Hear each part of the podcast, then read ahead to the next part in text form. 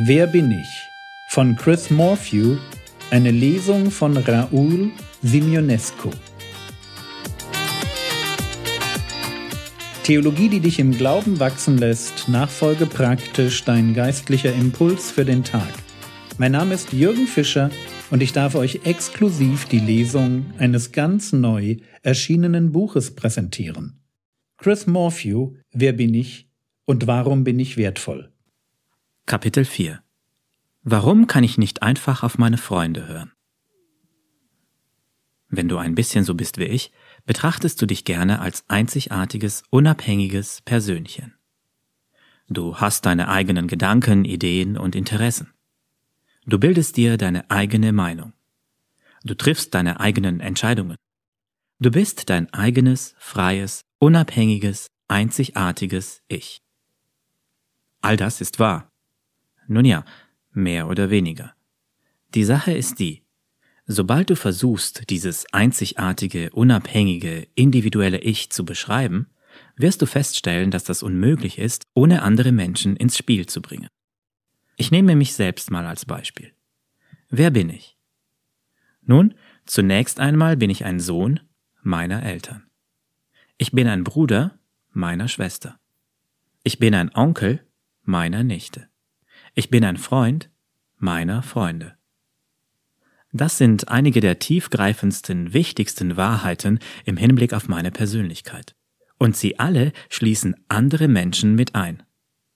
Okay, klar, aber das ist ja noch nicht die ganze Geschichte, oder?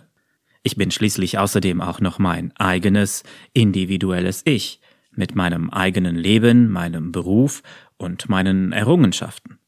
Ich bin ein Lehrer für andere Menschen. Ich schreibe Bücher, damit andere Menschen sie lesen können. Ich lebe in meiner eigenen Wohnung, die jemand anders gebaut hat. Aber gut, vielleicht sind wir einfach noch nicht genug in die Tiefe gegangen, denn das sind ja nur die Dinge, die ich tue, oder? Das ist nicht, wer ich bin. Was ist damit, wie ich mich ausdrücke? Mit meiner Kleidung zum Beispiel. Sie ist doch zumindest ein Ausdruck meiner einzigartigen persönlichen Identität, oder? Schließlich ziehe ich mich so an, wie ich will. Nun ja, außer auf der Arbeit, denn dort muss ich ein Hemd mit Krawatte tragen, um mich an den Dresscode meiner Schule zu halten. Aber am Wochenende, da ziehe ich mich an, wie ich will. Mit Klamotten, die andere Menschen hergestellt haben. Geprägt von Modetrends, die andere Menschen populär gemacht haben. Damit ich mich anderen Menschen gegenüber zeigen kann. Okay, in Ordnung. Aber das ist ja alles nur äußerlich. Was ist mit meinen stärksten, tief verankerten Meinungen, Werten und Überzeugungen? Wenigstens die sind doch gewiss meine eigenen, oder? Natürlich. Abgesehen von der Tatsache, dass sie natürlich massiv von meinen Freunden, den Büchern, die ich gelesen habe, den Menschen, denen ich in den sozialen Medien folge und der Kultur um mich herum beeinflusst sind. Die Wahrheit ist, sogar die tiefsten, geheimsten Teile meines eigenen Herzens und Denkens wurden von den Menschen um mich herum geprägt.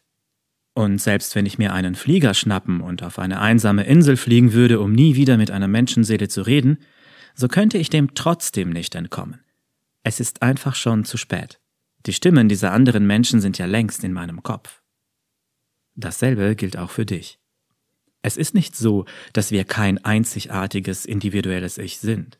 Das sind wir auf jeden Fall. Doch ob wir es zugeben mögen oder nicht, diese individuellen Ichs sind zutiefst beeinflusst und geprägt durch die anderen individuellen Ichs, die uns überall umgeben. Mir wurde das in meinen letzten eigenen Schuljahren glasklar. Dort war ich plötzlich von lauter Menschen umgeben, die mir nur allzu gerne sagen wollten, wer ich ihrer Meinung nach sei. Der Dicke. Der Außenseiter. Der unsportliche Typ. Der Typ, der irgendwie nicht dazugehört. Manche Leute sagen, es ist egal, was andere von dir denken. Was zählt ist, was du von dir denkst. Das ist eine nette Idee. Das Problem ist nur, sie ist totaler Schrott. Du glaubst mir nicht? Probiere es mal aus. Versuch ein positives Selbstbild zu behalten, wenn alle andere dir sagen, du seist eine völlige Niete. Die Wahrheit lautet, so sehr wir es auch leugnen wollen, wir wurden für Beziehungen zu anderen Menschen geschaffen und es ist uns nicht egal, was sie denken. Was ist dann die Lösung? Nun, manche Leute würden dir sagen, ignoriere die Hater und konzentriere dich auf die Menschen, die dich aufbauen. Aber wieder stellt sich heraus, das echte Leben ist viel komplizierter als das. Denn was ist mit den Momenten, in denen die Kritik, die andere dir gegenüber äußern, wahr ist? Solltest du wirklich nur dann auf Leute hören, wenn sie dir sagen, was du hören willst? Oder was ist mit der Kritik, die sich in deinem eigenen Kopf wahr anfühlt, aber tatsächlich voll daneben liegt? Wie kannst du filtern, was wahr ist und was nicht? Was, wenn die verletzenden Kommentare nicht von den negativen Leuten da draußen kommen, sondern von einem der Menschen, die wir am meisten lieben? Der Rat von einem Freund, der es nur gut meint und dich denken lässt, Moment, so wirke ich auf andere Leute? Diese Nebenbemerkung, die irgendjemand vor zwei Jahren zu deinem Aussehen gemacht hat und die dich nachts immer noch wach hält? Diese kleinen Andeutungen eines Lehrers oder Familienmitglieds, dass du trotz all deiner Bemühungen nicht ganz den Erwartungen entsprichst. Wie werden wir mit alledem fertig? Einerseits können wir gar nicht ohne die Meinungen anderer Menschen leben.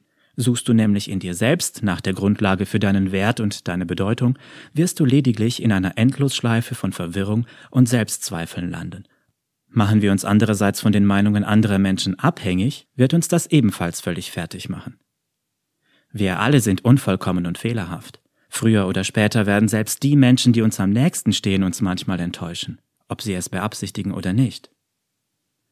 Wenn du daher bei anderen Menschen nach der Grundlage für deinen Wert und deine Bedeutung suchst, wirst du den Rest deines Lebens in der Achterbahn der Meinungen anderer Leute verbringen. Was bleibt uns da noch übrig? Gibt es irgendeine Möglichkeit, das alles zu entwirren und einen gesunden Umgang damit zu finden, der uns Frieden und Freiheit bringt? Ich glaube schon.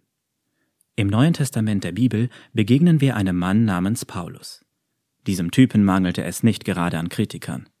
Er war verspottet, ausgepeitscht, inhaftiert, zusammengeschlagen, aus der Stadt gejagt und mit Steinen beworfen worden, bis er halb tot war. Paulus wusste, wie es sich anfühlt, die Meinung der Leute gegen sich zu haben. Aber irgendwie konnte er nach alledem trotzdem folgende Worte schreiben. Aber was mich betrifft, ist es egal, ob ich von euch oder irgendeinem menschlichen Gericht beurteilt werde. Ich beurteile mich ja nicht einmal selbst. Zwar bin ich mir keiner Schuld bewusst, aber dadurch bin ich noch nicht gerecht gesprochen. Der Herr ist es, der über mich urteilt. 1. Korinther 4, Verse 3 bis 4. Paulus sagte, er habe einen Weg gefunden, sich nicht länger von den Meinungen anderer einschüchtern zu lassen. Es war ihm eigentlich egal, ob sie ihn verurteilten. Und er hatte sogar aufgehört, sich selbst wegen seines eigenen Versagens und seiner Schwächen fertig zu machen. Er beurteilte sich nicht einmal selbst. Aber wie hat er das geschafft? Er ignorierte nicht einfach seine Hasser und blieb sich selbst treu. Er wusste, selbst wenn seine eigenen Entscheidungen ihm richtig erschienen, so bedeutete das immer noch nicht, dass er tatsächlich richtig lag. Paulus entdeckte diese Freiheit, indem er einen anderen Ansprechpartner fand, an den er sich wenden konnte, um Liebe, Annahme und Bedeutung zu finden. Eine andere Person, die ihm dabei helfen konnte, herauszufinden, wer er war und wie er leben sollte.